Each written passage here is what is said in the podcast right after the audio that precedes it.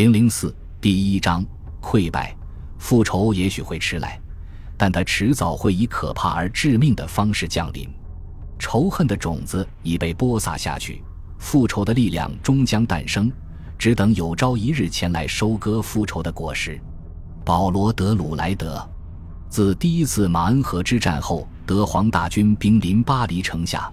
到一九一八年春季鲁登道夫功败垂成的最后一次攻势之间，三年半的时间过去了。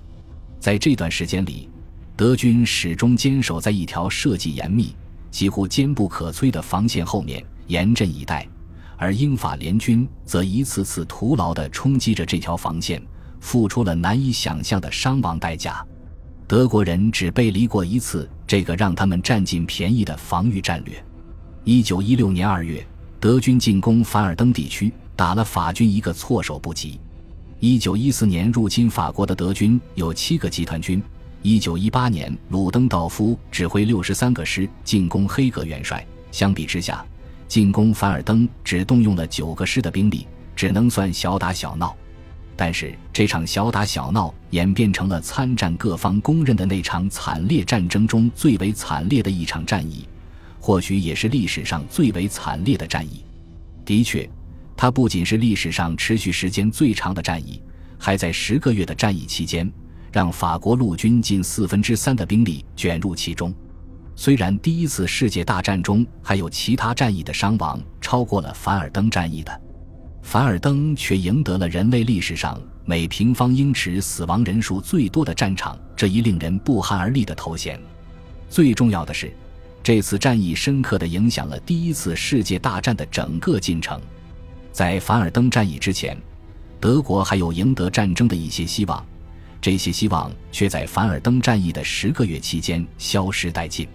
凡尔登战役之后，法军和德军再也不复战役之前的模样。以凡尔登战役为转折点，英国从法国手中接过了继续进行战争的大部分重担。而且，我们不应忽视这场战役在促使美国最终参战上所起的作用。凡尔登战役后来还成为法兰西民族的一个神圣的传奇，被公认为是坚韧不拔、英雄主义和不怕牺牲精神的同义词。可是，也成了现代的皮洛士的胜利。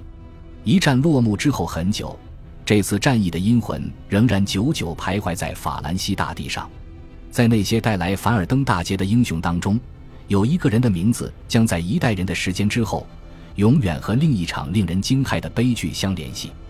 直到今天，凡尔登战役为法兰西国家与民族打上的深深烙印仍然不可磨灭。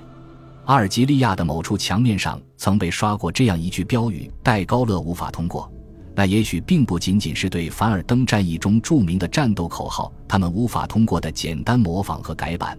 事实上，两者之间有着更深的精神联系，在《夜色温柔》里，迪克迪夫断言：西线的战士绝不可能重来一遍了。第二次世界大战的历史证明他说的不错。二战当中和凡尔登战役最接近的是斯大林格勒战役，它常被人称为苏联的凡尔登战役。如果想要解释为什么西线的战士在一九四零年没有重现，想要解释为什么德军坦克能轻易地绕过马奇诺防线，还有为什么会有马奇诺防线，我们就需要从1916年的凡尔登战役中寻找答案。同样，如果想知道为什么德军会在1916年被阻挡在凡尔登城下，为什么他们想要进攻号称欧洲最强的堡垒，还有法国人为什么能以如此难以置信的顽强精神抵挡住德军的进攻。我们就需要回溯到更早的一场战争，那就是命运攸关的1870年普法战争。1870年夏天，法国对普鲁士宣战。六个星期后，法兰西的最后一位皇帝正走在通往德意志战俘营的路上，他的脸涨得通红，忍受着一颗很大的肾结石带来的剧痛。又过了四个半月，在凡尔赛宫镌刻着光荣属于法兰西铭文的大厅里。那描绘法军对德国人追亡逐北的天顶画之下，普鲁士国王登基成为德意志皇帝。普鲁士征服者在最终签署和平协定时，坚持主张要在条约里明确规定在巴黎举行胜利游行。后来只是由于法国民众群起抗议，法国才避免了德国枪骑兵骑马从凯旋门下列队通过这样的奇耻大辱。希腊人曾把这种国运翻覆、命运无常的现象称为突转。翻遍史册，也显见比法国战败后的遭遇更为戏剧化的事例了。何曾有一个充满了无尽骄傲和自豪感、物质极为丰富的伟大民族，在如此之短的时间里遭受过更大的羞辱？何曾有一个拥有强大尚武传统的军事强国遭受过更耻辱的失败？一八七零年七月，路易·拿破仑·波拿巴的军队踌躇满志的出征，被自信地命名为莱茵军团，配备了大量德意志地图，却没有法国地图。可是两次无足轻重的败仗打下来之后，法军止不住的一溃千里，败退路上的老妪都在讥笑那些失魂落魄。衣衫褴褛的士兵，担任普军警戒侦察的乌兰枪骑兵们紧追不舍，就像群狼猎杀掉队的羊羔，又像围猎中的猎犬，把惊恐的羊群驱赶向普军的大炮。结果，巴赞元帅指挥下的一半法军被驱赶进维斯，他们被围两个月无所作为，之后便投降了。